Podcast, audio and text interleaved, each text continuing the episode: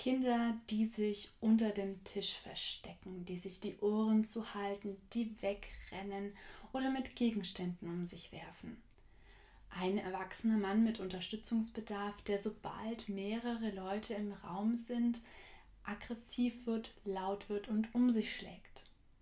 Wenn auch du mit Menschen zu tun hast mit autistischer Wahrnehmung, dann ist diese Folge für dich.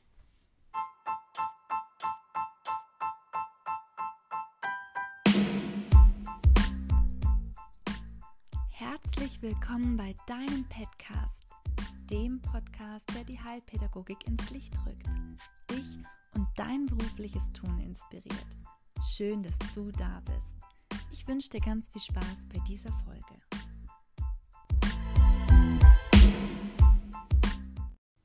Ja, autistische Wahrnehmung funktioniert anders als unsere neurotypische Wahrnehmung und es macht uns manchmal das nicht so einfach, mit Menschen mit einer autistischen Wahrnehmung umzugehen. Und was wir auch immer wieder vergessen, wir können nicht die gleichen Anforderungen stellen wie an neurotypisch wahrnehmende Menschen. Es soll eine kleine Überraschung für euch geben, doch dazu mehr am Ende dieses Videos. Autistische Wahrnehmung unterscheidet sich von neurotypischer Wahrnehmung insbesondere darin, dass diese Filtermöglichkeit verändert ist. Das heißt, wir haben die Möglichkeit, wenn wir etwas wahrnehmen, einen Reiz aufnehmen, zu bestimmen, möchte ich mich diesem Reiz widmen oder nicht. Und ganz vieles passiert da natürlich auch schon unterbewusst, denn es sind 100 Millionen Reize die Sekunde, die auf uns einprasseln. Eine Wahnsinnszahl an Reizen, die wir überhaupt gar nicht mitbekommen. Wenn ich mal schaue, was nehme ich jetzt in einer Sekunde wahr? Die Blumen, das Fenster, die Kerze und das war es im Endeffekt auch schon. Also mein Gehirn hat hier selektiert, besonders die visuellen Eindrücke waren gerade interessant und das war eben genau das, was sich in meinem zentralen Blickfeld befunden hat und auch das ist bei Menschen mit einer autistischen Wahrnehmung verändert. Dann schauen wir uns doch noch mal kurz zur Auffrischung an, wie die Wahrnehmung eigentlich funktioniert. Es werden über unsere Sinneskanäle, das Sehen, Riechen, Hören, Tasten und Schmecken, die Reize und Stimulationen aus der Umwelt aufgenommen. Diese werden dann kodiert und an unser Gehirn, genauer gesagt erstmal an die Amygdala weitergegeben. Denn die Amygdala wird erstmal entscheiden, ist das Ganze neu, relevant, interessant für mich, möchte ich mich dem weiter widmen oder auch nicht. Also ist der Reiz besonders angenehm oder besonders unangenehm, dann wird dieser weiterverarbeitet. Und wenn es ein schwacher Reiz ist oder gerade die Entscheidung gefällt wird, das interessiert mich nicht sonderlich, dann wird das auch nicht weiter verarbeitet. Das trifft dann in unserem Gehirn erstmal auf die 100 Millionen Neuronen, die hier angelegt sind. Diese kommunizieren miteinander und sind bereits in der 16. Schwangerschaftswoche angelegt. Durch Reizaufnahme, also Stimulation, werden diese Bahnen, die Nervenbahnen gebildet, indem von einem Neuron zu einem anderen Neuron eine Verbindung hergestellt wird. Und je nachdem, wie wir das ganze Gehirn bespielen, also mit welchen Reizen wir stimulieren, so wird auch unser Gehirn bestimmte Formen bevorzugen. Das heißt, unser Lerntyp hängt in erster Linie davon ab, wie unser Gehirn besonders bespielt worden ist. Und dann bildet sich dieses dichte Netz aus den ja, Synapsen und Nervenbahnen. So kann das Ganze in unserem Gehirn aussehen. Also wir haben da einen bestimmten Punkt, auf den diese Information trifft, wo sie dann auch weiter verarbeitet wird. Wenn man sich das genauer anschaut, also jetzt hier nicht ganz so schön gezeichnet, aber ich denke, ihr erkennt es, es soll ein Neuron darstellen mit den verschiedenen Dendriten, die da dran sind. Also hier sieht man es nochmal ein bisschen besser, weil es können bis zwischen 10.000 und 20.000 Dendriten sein, die an diesen Neuronen dranhängen. Und an diesen Dendriten wieder, hier sieht man oben so kleine rote Punkte, sind die Rezeptoren. Und auch von denen haben wir wieder immens viele. Innerhalb dieser Rezeptoren befindet sich der synaptische Spalt. Also so wird diese Verbindung hergestellt. Dazwischen sind die Neurotransmitter, Aminosäuren, Eiweiße, die diese Informationen weitergeben. Die Rezeptoren können diese Informationen aufnehmen, wenn eine bestimmte Aufmerksamkeit zur Verfügung steht. Das heißt, hier haben wir ein kleines Vesikel und wenn die Amygdala sagt, ja, ist relevant, interessiert mich oder wow, das ist ein ganz starker Reiz, dann drückt sich das Vesikel hier an diese Zellmembran und dann können die Rezeptoren erste Informationen aufnehmen. Dann gelangen die ins Innere und können hier weiter verarbeitet werden. Hier sieht man es nochmal ein bisschen professioneller. Also der absolute Schlüssel zur Reizverarbeitung ist unsere Aufmerksamkeit. Diese Aufmerksamkeit ist das, was unseren Filter macht, der entscheidet, möchte ich weiter verarbeiten oder auch nicht, ist durchlässig oder auch nicht.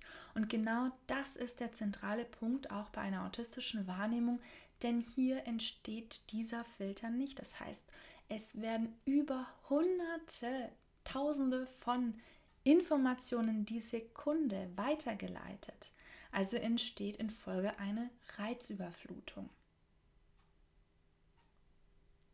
Hier sehen wir wieder die Neuronen im Gehirn und diese vielen kleinen Bahnen, die angelegt sind. Und umso häufiger eine Stimulation wiederholt wird, umso breiter können diese Bahnen werden. Die können bis auf das 40-fache verbreitert werden und so können die Informationen auch schnell wieder abgerufen werden. Haben wir nun ein Gehirn, in dem ganz, ganz viele Verschaltungen da sind. Der Pruning hat dazu mal geforscht und hat gesagt, dass wir dadurch, dass die Synapsen abnehmen, eine Reduktion erfahren, auch breitere Bahnen anlegen können. Das heißt, eigentlich muss sich das Gehirn hier ein bisschen Platz schaffen, damit auch schnellere Informationen verfügbar sind. Und das ist eben bei einer autistischen Wahrnehmung scheinbar nicht der Fall. Das heißt, hier passiert keine Reduktion der Synapsen.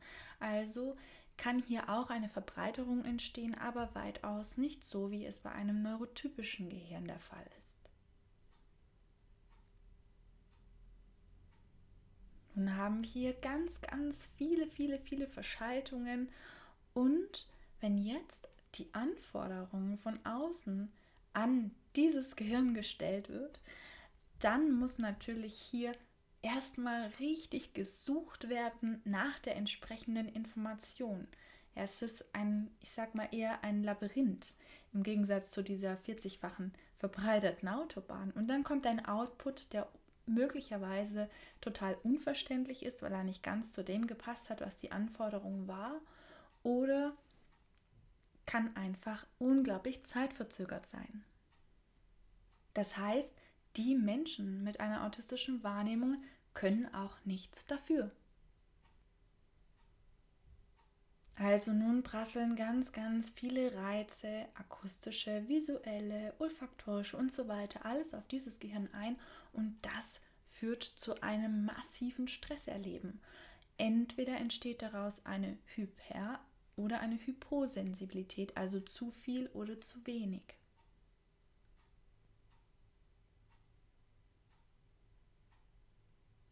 Eine Hypersensibilität kann sich zum Beispiel darin äußern, dass Lichtreflexe viel, viel stärker wahrgenommen werden, dadurch herumzuspringen scheinen, ungenau sind, auch Dinge, die eigentlich im dem Mittelpunkt des Sichtfelds sind, nicht mehr so wahrgenommen werden, sondern eher die Bereiche in den Außenkanten sozusagen des Sichtfelds und dadurch eine komplett veränderte Wahrnehmung entsteht.